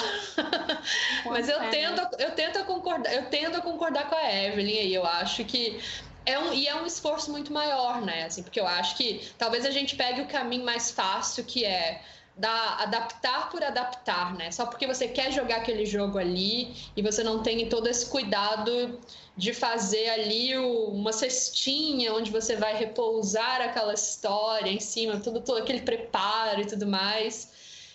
E eu, eu, eu entendo esse seu ranço, talvez eu compartilhe dele um pouco, assim. E é, e é premiar o jogador pelaquela temática, porque, por exemplo, quando Sim. você tem uma mecânica que reforça, tipo, é, Power by, Powered by the Apocalypse, a ideia de, olha, eu, eu jogo para ver o que acontece e a falha que move a história. Quando você pega isso e coloca um jogador que está acostumado ao pensamento absolutamente contrário, é o sucesso que move minha história, tem que, você tem que fazer uma troca de chave mental. Uhum. Para que a uhum. pessoa não pegue os, as coisas que ela é boa e vá testar. Não, eu quero testar as coisas que eu sou ruim, porque eu quero uhum. falhar para ganhar XP, para a história evoluir. Então, uhum. é, o, o reforço de que eu tiro meu 6, eu me lasquei, Porém, eu ganhei, eu fui recompensada com XP. Meu personagem está melhorando, porque meu personagem melhora com as dificuldades. Isso já é uma troca de chave mental e é uma mecânica que faz sentido dentro do jogo. Tipo, uhum. ok, é isso que eu quero fazer. Agora, por exemplo, eu não acho que. É, e aí, novamente, eu vou treitar. Eu não acho que isso seja muito feliz quando você vai, por exemplo, para o Dungeon World. Porque o Dungeon World ele tem aquele ranço de heróico fantástico em, em que você vai avançar a sua história, é, tipo D&D. Muita gente diz que é o D&D do PTBA. Eu não, não gosto de concordar com isso. Eu realmente acho que não era essa a intenção, apesar de ser muito aplicado assim. É, você falha e às vezes você sente que, tipo, o mundo tá sendo injusto com você. Em vez de quando você joga, por exemplo, um Monster Hearts, que você tomou o toco do cara porque você tentou seduzir e, e, e bateu Falhou na trave. Exatamente. Você, você né, chora. Ou é, eu tenho uma a gente tem uma jogadora, uma amiga, que tá jogando Monster Hearts, que ela seduz, tipo assim, ela bate o dedo, o Roll20 dá sucessos críticos para ela. E ela Cris, sabemos que estamos falando de você. É, tá quase dando TPK em one shot. Aham, uhum, Cris. Ah. Pois Olha, é. Evelyn, você tá ganhando aí para presidente aí, ó. eu acho, presidenta mesmo. Eu voto, tem meu voto. Mas é isso. O que acontece é o seguinte, tipo, ela tá tendo sucesso e ela tá chateada, porque todo mundo na mesa já evoluiu. Menos ela, ela virou, gente, eu agora tenho que jogar as coisas que eu sou ruim. Aí a mesa inteira olhou para ele e disse, mas era essa a intenção. Uhum. Então tem mecânicas, assim, o jogador vai ter que fazer aquele, sabe, aquela troca. E não é só o PTBA que tem, que tem mecânicas que reforçam, tipo, o fiasco, ele vai ter que mexer com a sua cabecinha. É, o Júlio tá aí, o sistema dele, do, do Goddess, é um sistema que ele te desafia no, no quesito de apostas, de você ter que recalcular como você vai fazer as coisas para que seja uma aventura com um tema pulp. O meu problema todo é quando você pega aquele, aquele, aquela literatura maravilhosa, aquele tema gostoso, mas a mecânica do jogo não te dá, não te premia enquanto jogador. Então, para que, que você vai fazer aquilo? Uhum. E aí eu vou botar aquele dedo na ferida. Seven Sea, segunda edição, eu tô olhando para você quando eu digo isso, entendeu? É você que promete um jogo capa-espada, heróico, lindo e poda metade do, dos personagens, se você não for espadachim, você não tem manobra de combate. Então, todas aquelas manobras lindas que você gostaria de fazer, tipo subir o lustre, é, atacar o seu inimigo, não sei o quê, tudo isso é maravilhoso, se você for um espadachim. Porque se você não for um espadachim, você só tem uma ação de combate por turno. É isso que me frustra. É isso que me deixa explodindo de ódio. Então, John é, é o que eu melhora. Gente, a Evelyn tá me representando demais. Vai, Evelyn, continua, continua. Nós estamos aqui te ouvindo. Continua, continua. A gente tá interessada, continua. Bate na cara dele, chama é, mal, passa faca nesses ridículos. Mas eu sou chata, gente. É isso. Nada, você não é chata, não. Você tá, você tá cheia de sensatez aí, vai. o John Wick que pegou o dinheiro e, e deu, deu um migué que ele investiu mal, perdeu o dinheiro de, da galera toda? Cara, perdeu, deu, deu tá várias tretas, eu tô nesse financiamento, até hoje, até hoje não recebi todos os meus livros, eu prefiro nem comentar. Mas, Mas isso eu juro. Tá podando os malucos, pegou o dinheiro e perdeu. Qual é a tua, meu irmão? Qual é a né? tua? Né? Então, ah. e, e, e, assim, uma das coisas que eu acho mais estressantes, não me venha com essa de, ah, mas não importa que o livro esteja meio mal escrito, eu como mestre posso consertar. Cara, eu não pago 30 dólares na zorra de um livro para eu ter que consertar. Desculpa, não. Não, não, não, não. A não, minha não, cara não. de game design é pra ficar consertando o trabalho dos outros sem ser paga para isso. Uhum, exatamente. Muito bom, muito bom. Excelente. Fechamos mais 40 minutos de discussão pura, de ódio puro e genuíno para com game designers que fazem coisas generalistas e fazem mal e porcamente. Não seja um pato que faz tudo, mas faz tudo mal, entendeu? Seja um, sei lá, um ganso que tem mais ódio no coração e faz as coisas com raiva e faz bem. Tudo que ele faz com ódio, ele faz bem. Muito bom. Ai, Bárbara, você quer apresentar o nosso próximo tópico? Ah, deixa eu ver aqui se eu estou preparada. O próximo tópico é uma coisa que, uh, enfim, será que um dia conseguiremos? Meninas, qual é o aspecto mais importante para vocês para que uma mesa seja bem sucedida? Pesado, difícil essa pergunta. E o que, que é uma mesa bem sucedida para vocês? Ui, relativizou agora, já era. É, já era. eita, eita. Evelyn, você saiu socando, agora vem você. Você continua no soco, você tá na linha de frente. É, tá, aproveita. Tá, eu vou, eu vou pro soco, ok. Eu tô descendo pro, pro play, então vamos deixar pro Pra mim, uma mesa realmente bem sucedida enquanto jogadora, porque como mestre eu tenho um outro, um outro pensamento, mas enquanto jogadora, é aquele jogo que você literalmente fica pensando nele e, e, quer, e quer estar nele, independentemente de quanto tempo você está jogando. Eu já fui uma pessoa que gostava muito de campanhas longas. Hoje em dia eu não sou essa pessoa mais.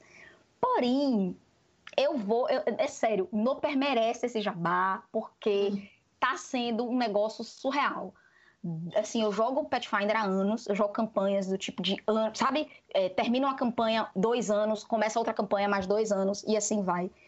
E tive várias campanhas que eu gosto, mas a Serpente de Duas Cabeças me faz querer escrever, me faz querer desenhar, me faz pensar no assunto, me faz discutir. Poxa, essa personagem, é, ela tá representando o quê? Como é que ela se sente? Tipo, para mim, como jogadora, uma campanha realmente é bem sucedida quando eu penso nela e eu quero aglutinar, sabe? Eu quero fazer mais para ela. Aí eu tô, tipo, feliz. Como mestre, a campanha para mim é bem sucedida quando os meus jogadores, não importa qual era a história que eu queria no início, quando a galera senta e se apropria dela.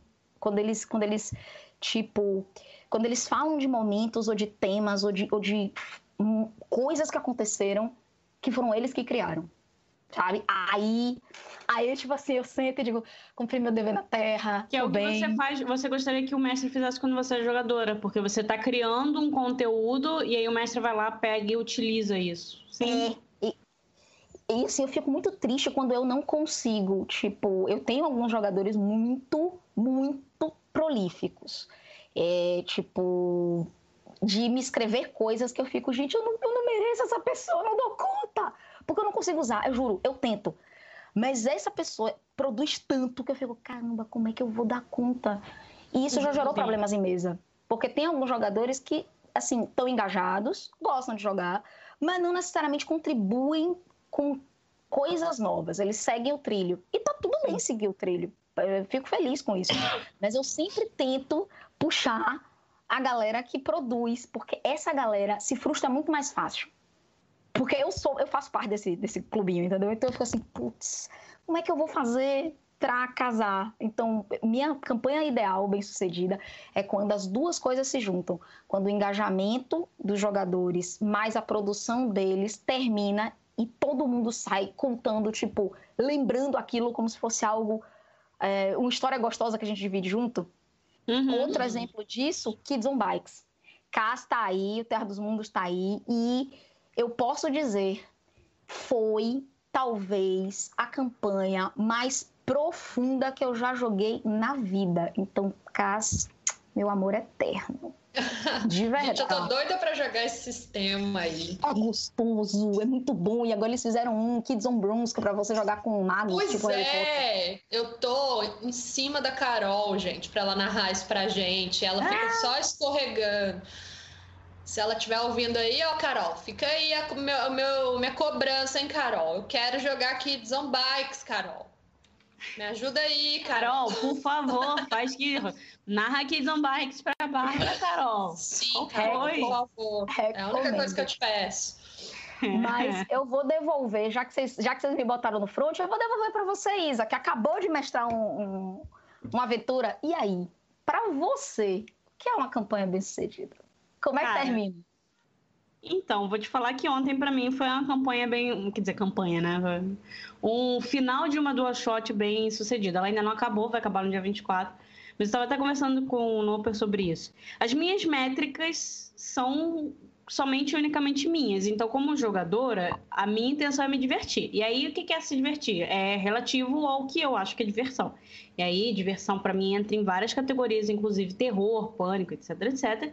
Mas são situações em que eu gosto de me expor, porque eu sei que eu vou receber algum sentimento que eu gostaria de passar por ele, claro, fantasiosamente, porque eu não tenho vontade nenhuma de me enfiar numa floresta de noite com um bando de demônio me é, correndo atrás de mim, na vida real, né? No jogo eu acho maravilhoso. Então, assim, ontem foi uma coisa que eu, eu fiquei muito feliz, que eu estava conversando com as meninas, que é, eu estava fazendo uma... Fiz a primeira parte da, do All Shot de Diablo, e eu me diverti porque. E eu vi que elas se divertiram também. Acho que essa pra mim foi a parte mais, sabe, que agregou assim no coraçãozinho. Porque às vezes eu sei que eu fico empolgada. Eu sou uma pessoa que se empolga muito fácil. Vocês já devem ter percebido, vocês acompanham diário de mesa, vocês acompanham qualquer coisa que eu faço na vida, vocês sabem que eu me empolgo muito facilmente. E eu sei que às vezes isso deixa as pessoas um pouco assim mais, né, é, mais sem graça, às vezes as pessoas são mais reservadas e tal. Então, tipo, é, eu fiquei muito feliz porque elas falaram que não, que elas se divertiram muito. Então, acho que isso para mim também é, é, é, são as métricas dos, das outras pessoas, mas elas virem para falar para mim assim: não, eu me diverti. Eu gostei de estar naquilo. E um feedback que elas me deram depois foi: eu não estava esperando o que aconteceu, eu gostei muito das músicas, é, eu tô interessada e duas delas não conhecem a história de Diablo. A gente não está jogando no Diablo 3, a gente está jogando no in-between ali, né? No 3 e no 4, no 3.5. E é, elas não estavam esperando o que tinha acontecido, mas elas falaram para mim assim: olha, é, eu não fiquei perdida. Do tipo, claro, tem uma lore básica, né? Que Diablo ele lida muito com a, uma lore cristã, né? Os anjos são completamente diferentes, os demônios também, mas você tem uma noção básica, né? Você sabe quem é o hum, diabo, valeu. você sabe quem é Lilith, e, e, que são coisas que foram abordadas no jogo. Então eles falam assim, ó, eu consegui entender, eu não estava perdida, E, e, eu gostei muito por conta disso também, né? E elas também gostaram muito do Hubert. O Hubert foi a minha personagem favorita de fazer ontem o jogo inteiro. Mas assim, eu acho que é muito isso. É, é, é a, a, minha felicidade, para mim, uma campanha ou uma one shot ela ser um sucesso, é olhar na cara das pessoas e falar assim: e aí, curtiu? E a pessoa olhar para mim e falar assim: curti, cara, foi irado, foi muito divertido. Entendeu? Então, tipo, isso para mim é, é, é, tudo. Porque o que eu quero sentar, quando eu tô jogando RPG, por mais que a gente faça isso como hobby, eu produzo conteúdo com isso, a gente faz uma ação beneficente, pipipi, popopô, mas no fundo, eu não tô aqui, eu não tô fazendo um trabalho do tipo, ah, eu tô como se eu fosse uma psicóloga, eu tô tentando botar crianças para tirar, sei lá, traumas, essas coisas. Eu não tô fazendo isso, eu tô fazendo para me divertir eventualmente, tipo, na biblioteca a gente está sempre aberto para educar os outros e tudo mais, e se educar também, porque a gente aprende muito com todo mundo. Mas eu estou me divertindo quando eu estou jogando, quando eu chamo as pessoas para jogarem comigo, né? Quando eu chamo as pessoas para participarem. Eu fico no chat vendo os outros jogos e rindo também, e sempre que eu não estou em aula, eu estou participando. Então, assim, o meu negócio é me divertir. Eu quero me divertir, eu quero participar ativamente daquilo e me divertir. Eu acho que isso para mim é um sucesso acima de tudo, qualquer coisa. Se foi divertido para todo mundo no final, então foi um sucesso, com certeza.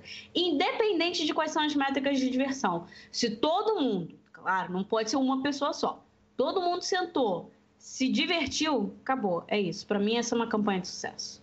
Ponto. Bárbara, por favor, agora a bola é tua.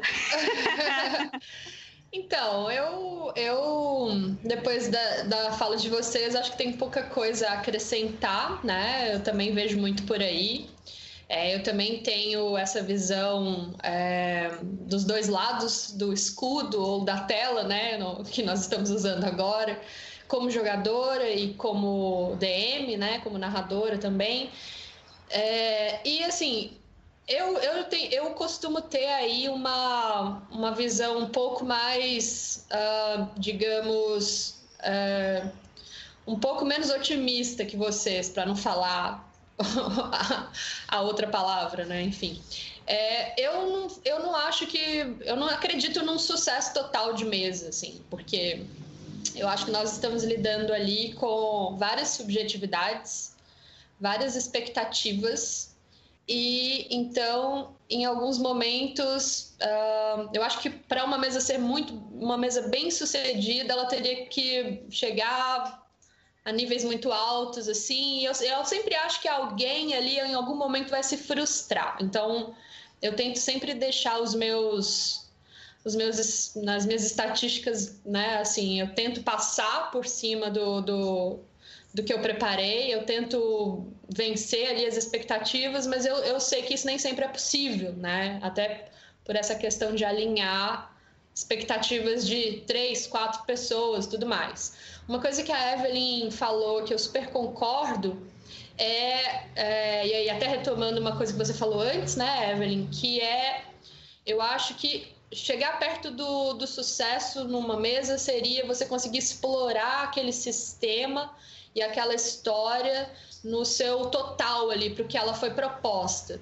Então, eu acho que se você conseguir usar o sistema é, a, da maneira como ele foi pensado e, e tirou ali tudo que, que, que, você poderia daquela história, eu acho que você né, chegou perto dessa mesa ser bem sucedida. No final de uma campanha, quando as pessoas tiveram ali esse contato e, e essa integração, e principalmente acho que quando rola identificação dos seus jogadores com o que você está querendo passar, quando vocês se conectam, você está perto aí de uma mesa bem sucedida, é, de uma campanha bem sucedida no geral, né? Mas assim, eu tendo a pensar que isso não é um, um, isso não deveria ser, isso não é um objetivo fechado, isso é sempre algo a se buscar, porque aí você sempre vai estar tá correndo atrás de se superar, sempre vai estar tá correndo atrás de se superar como jogador, como DM, como narrador. Então eu tento deixar essa, o, o, sucesso da mesa como algo que eu sempre tenho que buscar, assim, nunca algo que eu consegui consolidar, entende? Talvez só isso que eu vejo um pouco diferente de vocês, assim. Aí eu, eu tenho que perguntar, então, tipo, as suas, assim, mesmo jogando, mestrando e tal, tipo, você tá sempre. Essa foi boa, mas a próxima vai ser melhor. É isso que Tipo você isso, é.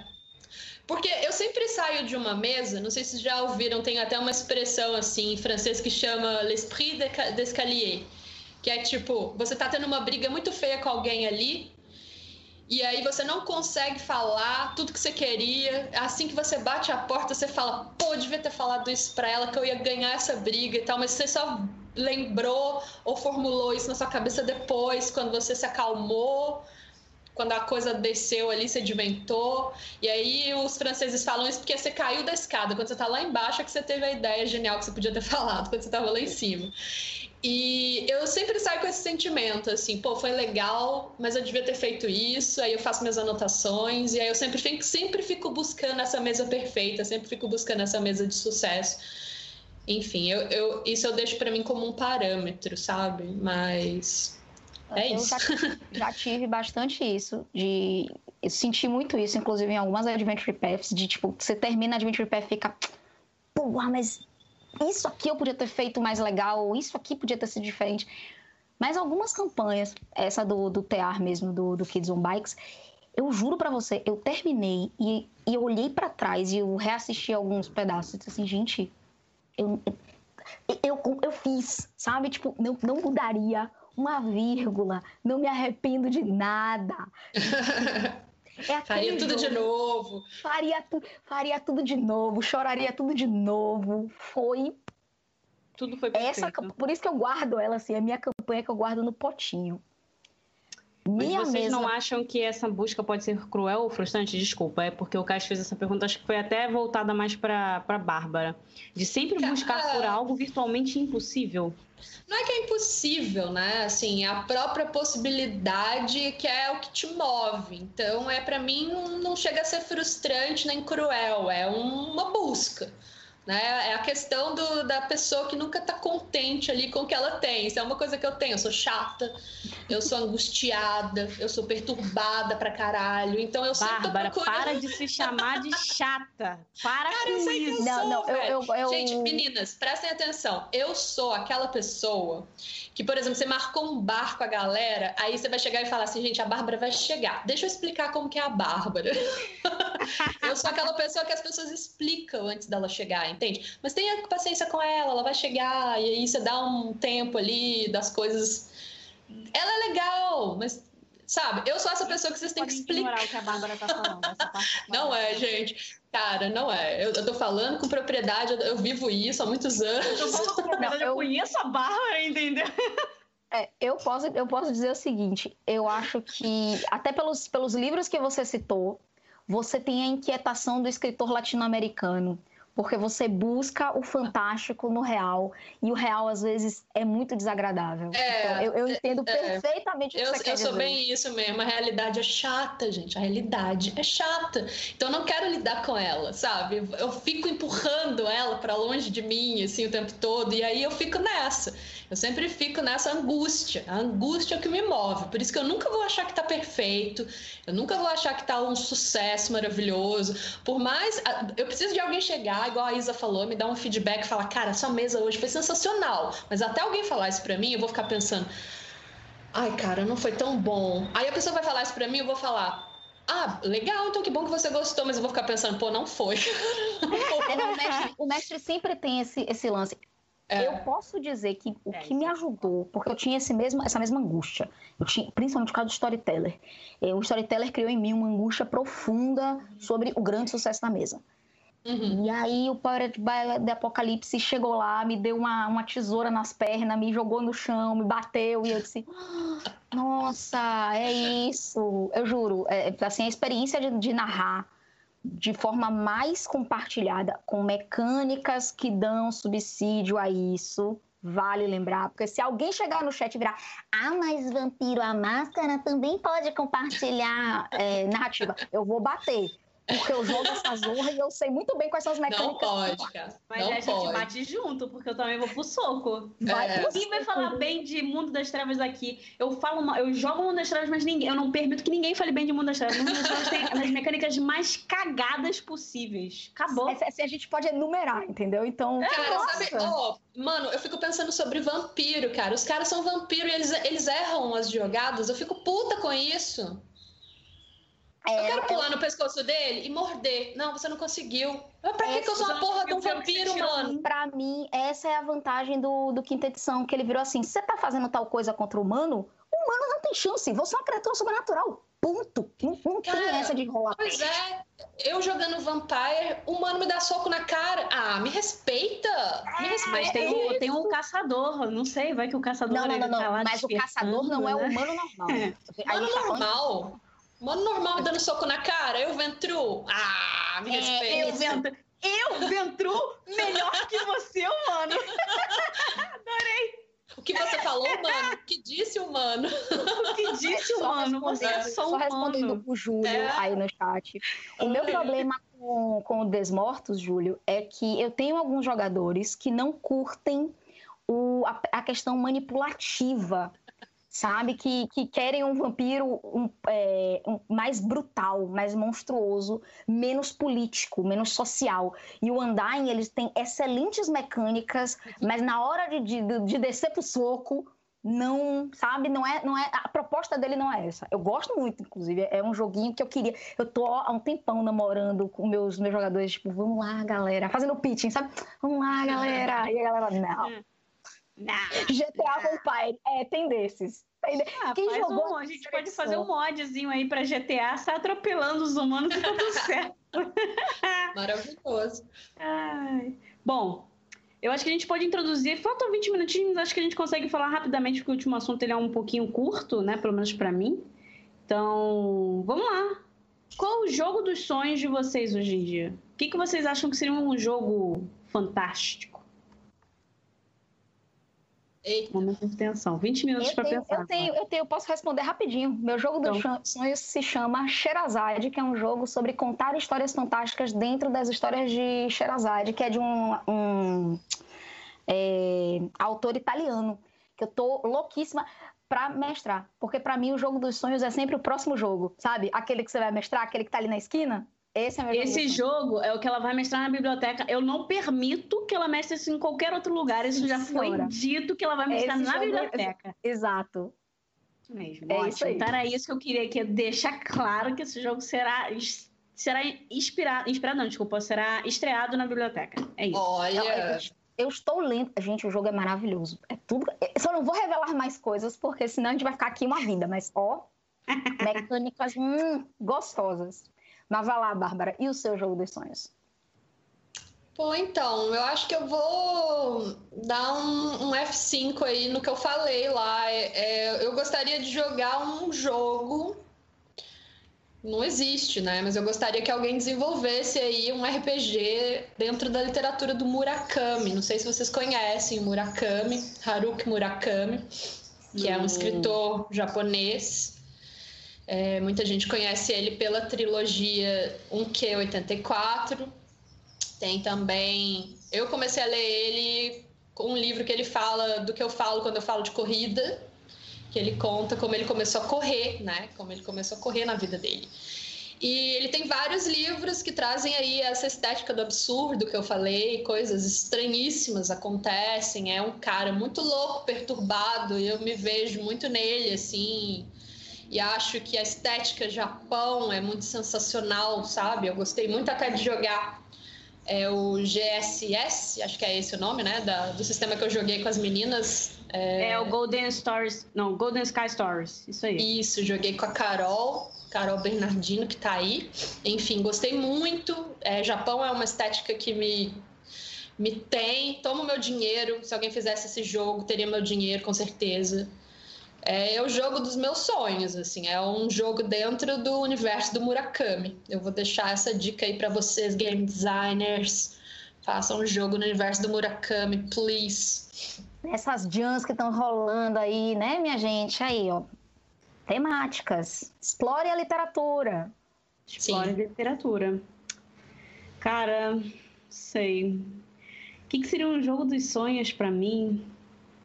Mano, eu acho que ele reúne várias coisas, tá? Então, é, literatura eu gosto muito de, de literatura oculta, como eu já falei, né? Então, eu acho que se eu tivesse, se eu jogasse uma mesa que utilizasse mais dessas questões. Hum, eu gostaria que desse para fazer uma mesa de mago com isso. Eu já tentei explorar isso, mas as pessoas com quem eu jogo são todas ateias e assim, eu, uma tristeza pura no meu coração. E as pessoas, tipo, ignoram Big Time. E segundo, que fio brucato, né, gente? Aquele homem escreve muito mal e raiva eterna dele. Mas. Mas. É, assim, eu gostaria de um, de um jogo que tivesse. Que tivesse mais essa questão de de ocultismo, de um ocultismo mais realista, né? Que, que a gente trabalhasse mais com essa, com essa abordagem. Acho que isso seria muito interessante para mim. É, gosto, gosto de mesas que são fantásticas no grande geral, então não necessariamente medieval. Eu tô um pouco cansada de medieval, tá? Apesar de eu ter mestrado Diablo e ainda vou terminar a, o jogo, mas estou um pouco cansada. Uhum. Então eu queria alguma coisa assim mais atual, tipo, por exemplo, o Golden Sky Stories, que inclusive está no nosso YouTube, vocês podem conferir. É, tá gravado lá ele, ele elas, as meninas estavam fazendo uma parada atual, sabe? Então, tipo, eram yokais e tal, mas é, é era atual. Não era um negócio que, tipo, ah, 6 milhões de anos atrás. Uhum. Então, eu acho que esse, esse é a, a fantasia urbana, né? Ela me interessa muito, ela me desperta muito interesse. Então, acho que isso também. E se for assim, coisas que eu quero jogar agora, Agora a única coisa que eu quero fazer é me jogar na cama. Mas, fora isso, com mecânica de jogo, eu acho que eu queria, eu queria experimentar Demônio, a queda, porque eu, eu nunca joguei, eu queria jogar muito Demônio, a queda, e eu tô cansada de pegar as coisas para mestrar pros outros. Gente, na moral, sério, isso é muito chato. Eu tô com aquela eu síndrome posso... de mestre, sabe? Fala, eu posso, meu, eu posso oferecer meu corpo para de, de, Demon the Descent, porque eu tenho um ranço profundo com Demônio à Queda. É, por o que, jogo, meu Deus? Tá? Ele combina tudo de pior que o White Wolf já produziu em um livro só. É tipo, Mas não é era Wraith esse daí? Não. O Wraith é um, é um jogo que, apesar da temática ser traumatizante por vários motivos, o jogo é bem escrito e bem feito. Demônio é ruim, mas é ruim nível que, eu, que, tipo assim, eu me recuso. Me recuso. Mas Descent é muito bom e a gente pode até, né? E ele sim explora o que você está querendo, a questão de é, mitologia, magia, realismo e crença ele, ele tem uma pegada muito forte com relação a por que os demônios caíram e qual é a crença por trás de todas as verdades. E a humanidade está lascada. Mas isso é o World of Darkness, né, gente? Evelyn está me prometendo mesa ao vivo, vocês estão vendo, né? Então Sim, eu aceito. Tá, eu inclusive está gravado, viu? Exatamente. Não precisa ser stream, pode ser um off stream. Eu, eu, eu, quero, eu quero cobaias, porque Descent é um jogo que eu sempre quis mestrar, mas meu grupo não tava na vibe. Olha aí, então pronto ok, já estou dentro dessa mesa, já tá, a vaga já tá, já tá, já tá fechada, estou dentro da mesa. Acho que falta muito isso, sabe? Tipo, eu queria muito jogar o, o demônio, porque assim, o demônio é queda, eu não queria pegar para ler. Eu queria jogar, entendeu? Então, quando eu pego qualquer coisa da White Wolf para ler, é sempre aquele. Eu tenho três, eu tenho três estágios, né? Eu pego para ler, eu falo, ah, não vai ser tão ruim quanto que eu já li até agora, que é a negação. Ela já vem no começo. Aí eu começo a ler e aí eu fico em, em é, negação mais ainda, porque eu fico assim, na, o, o, segundo estágio de negação é o do tipo, não é possível, isso daqui, não, não é, não é isso, não. Não, não, não, não pode ser. não pode ser. E aí tem depois a aceitação. Fala assim, cara, isso daqui é uma merda. E aí depois tô lá eu mestrando aquela bosta, sabe? é o pior de tudo. Eu é por isso que eu tenho trauma com, com, com Demon The Fallen. É exatamente por isso, porque você lê aquilo e você fica. Não é possível! Mas a gente sabe que o novo mundo das trevas é tipo o mundo das trevas que deu certo, então eu aceito. Não tem problema. Mas assim, eu confesso que eu gosto mais do cenário do antigo mundo das trevas do que do, do novo mundo das trevas, entendeu? Ah, mas isso, graças a Deus, tem livrinho de conversão, isso é tranquilo. Ah, tá aí, essa pra mim é ah, de boa o, o sistema roda, entendeu? Essa uhum. é a parte legal. É a parte funciona. essa, né? É a parte Exato. É isso. Ah, Evelyn já vai realizar meus sonhos, entendeu? Ela já vai me puxar para uma mesa de demônio. É isso que eu queria, acabou. Que meus sonhos foram realizados. Quer dizer, não, que a gente só pode contar com o ovo da galinha quando ele estiver frito e a gente vai mastigando ele, tá? Isso. Então, É verdade. Só quero saber Mas quem eu vou arrastar expectativas foram criadas, hein, Expectativas foram criadas. Ah, o, o Noper não estava chorando outro dia na, na minha thread lá, falando assim, ah, o, o Cris, um ano... Na minha thread não, na, na thread da Cris, um ano que eu não, essa mulher nunca me convidou, ah, chama o Noper também, aí ó, tava chorando ali. Mas Noper não vai admitir que ele é demônio. Você acha que ele vai sentar numa mesa para admitir a verdade? Não vai! Ele já chegou ao ponto de que ele aceita que eu chame ele de ruivo. Vai sim, né? fica tranquilo. É insistência. Água mole em pedra dura, tanto baixa até que fura, entendeu? É assim que você tem que fazer. Você tem que perturbar a pessoa até que ela aceite. Vai. Isso não existe. Noper na Berlinda agora. Pegaram é. ele. Você pega o Noper pra Conde Anticristo, né? ai, ai. Mas é isso, gente. Vocês têm alguma pergunta? Vocês querem falar com a gente alguma coisa? Acho que assim, a gente conseguiu acabar. A gente já pode. Então, peraí que a gente está recebendo vozes do além. Isso. Beleza. Onde é que as pessoas. Então vamos lá, vamos para Bárbara então. Vamos começar com a Bárbara. Bárbara, onde é que as pessoas podem te encontrar? Que já são. Faltam 50, 10, não, 13 minutos para as 5 horas, então vamos lá. Ó. Oh.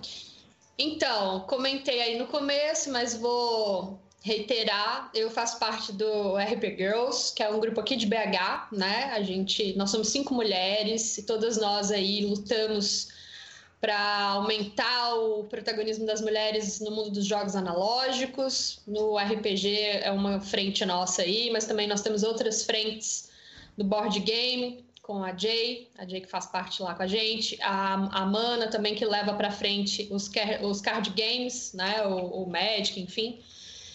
E vocês me encontram lá no, no Instagram do RP Girls, é rpg.girls, né? Eu tenho um projeto lá que é o Dungeon Dicer, que sai de 15 em 15 dias, e eu falo sobre literatura e RPG.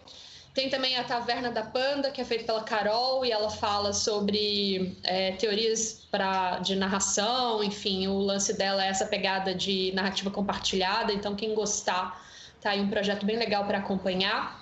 Né? A gente joga na Twitch também toda quarta-feira, um projeto que a gente tem que chama Quarta Aleatória. Cada semana a gente joga um sistema diferente. Aí, ó, Evelyn, sistemas aleatórios. é, mas a Carol que narra pra gente, ela é muito bacana, ela traz uns sempre uns sistemas muito interessantes.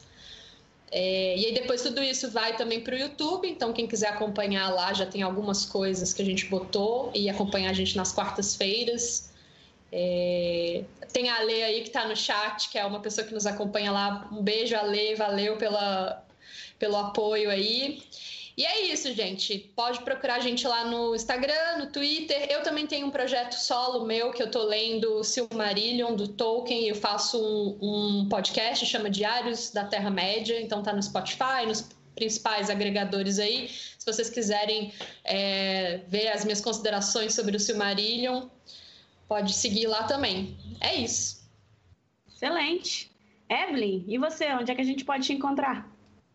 Então, antes de eu falar disso, eu vou perguntar: a Carol que você tá falando é a Carol Bernardino? Não, Carol Carvalho. Ah, tá. Porque do RP Girls também. Essas é. Carols é. lindas que gostam de lindas. sistemas diferentes. São todas lindas que pegam sistemas né? diferentes. É. Amo, amo. Uhum. Mas então, para me encontrar, vocês podem conversar comigo no Twitter, que é o meu nome, Evelyn. Vocês podem me encontrar lá. Tem o meu Linktree, que deve estar indo pro. Que eu fiz um Linktree, tomei vergonha na cara, arrumei tudo bonitinho. Mas, é, na maioria das redes sociais, vocês vão ter problemas, porque no geral eu sou uma pessoa tímida, então fora o Twitter eu fecho meus outros perfis, inclusive o Instagram, porque eu tenho um filhote de 9 aninhos e eu gosto de só compartilhar fotos da minha criança com os meus amigos, né, com os familiares e tal. Então, lamento, vocês vão ter problemas para me achar nesse sentido. Mas no Twitter eu tô sempre lá, converso sobre música ruim, converso sobre coisas divertidas, pistolo sobre design, entendeu? Boto umas piadinhas em uma arte. Eu sou essa pessoa. É, para stream, eu estou neste canal, né? Por enquanto. Quando, é, quando vocês verem isso no futuro, a gente está jogando a serpente de duas cabeças todo domingo, às 20 horas. Então vai ser terminar aqui, correr para me preparar espiritualmente para jogar com a doutora Isadora Marques. Às terças-feiras, às nove da manhã, no canal do Mestre X, eu estou com uma outra doutora, que é a doutora Nayota Urrura, sendo uma médica nas fronteiras de Coriolis, que é um sistema muito, muito interessante, é um jogo muito interessante sobre é, uma ficção científica árabe. O jogo é bem legal mesmo. E no final deste mês, eu vou estar no canal da senhorita Aninha, da Pausa para um Café, para jogar Tales from the Loop. Então, vocês que querem aí ver um joguinho anos 80 meio estranho no Halloween, aguardem que essa mesa tá ó uma delícia. E eu vou estar nela com esta minha linda loura maravilhosa aqui, ó, Dona Isabela Gimenez. Eu não tava aparecendo, mas não tem problema. Não vou perder por nada, gente. Não perco por nada. Tô doida pra ver. Tem Olha, vai ser uma mesa com pessoas que. Só tem pessoas amadas. Narrado por uma pessoa amada. Vai ser um negócio. Vai ser puro amor numa mesa só. Vai ser puro amor. Ó, queria falar para vocês, vocês que estão me vendo aí. É, não vou embora. A gente vai fazer um gank. A gente vírgula, o Noper, porque eu não faço a menor ideia de como é que faz isso. A gente vai fazer um gank, porque lá na biblioteca tá rolando é, chamado de Gachulo. Então, bom, eu sou a Isa Jimenez. Eu estarei aqui em outubro apresentando o Diário de Mesa. Eu roubei rapidamente o lugar do Noper. Novamente, podem ficar tranquilos, ele está sendo alimentado, ele está confortável onde está, tem caminha para ele, né? Só tá tudo certo. É, eu estarei narrando hoje Serpente de Duas Cabeças, não tô brincando. Quem vai narrar vai ser o Noper, não serei eu. Então ele vai estar aqui, vocês vão ver que ele está saudável, que ele está bem, que ele está tranquilo, ninguém, ele não foi ferido, não, não foi ferido durante essas gravações. E se vocês gostaram de mim, se vocês quiserem me achar, eu sou a Isa Menes, eu estou no meu Twitter, que é o It Is Isa TV, eu sempre erro o nome do meu, meu próprio Twitter. Eu também estou no meu Instagram, que é o mesmo nome, que é o Instagram comercial. Vocês podem me achar pelo meu Linktree, que tem todos os projetos que eu participo.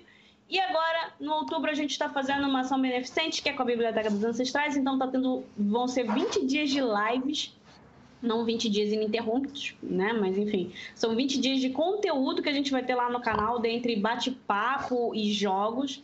Então, cola lá, doa. Você pode doar um real, então você pode doar 100 mil reais. Quando você quiser, você vai concorrer a mais de 50 prêmios. E a gente tem livros de editoras de RPG, a gente tem livros da Penumbra, inclusive tem aqui ó, um dos livros que não, não, não me foi dado, eu comprei mesmo, que é esse daqui, do Princípio da Discórdia, ele está sendo sorteado também.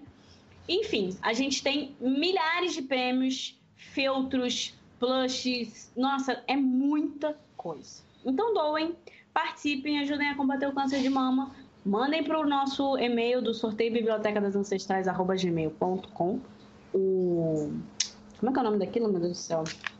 Comprovante. O comprovante pode ser o comprovante do cartão de crédito, do banco, etc. Mande mostrando quanto que vocês doaram. E aí vocês estão participando, a gente manda para vocês o número da sorte. E no dia 1 de novembro a gente vai fazer o sorteio. Então é isso. Agora vamos lá para outro canal. E às 8 horas venham para cá de novo, porque aqui vai ter serpente de duas cabeças. Então é isso. Muito obrigada. Eu ia falar alguma coisa que eu não perfava, mas eu esqueci. O meu cérebro tá meio derretido agora. É isso, Relaxa, gente. A gente se vê mais tarde, pessoas. Valeu! Tchau, gente. Valeu o convite. Até a próxima.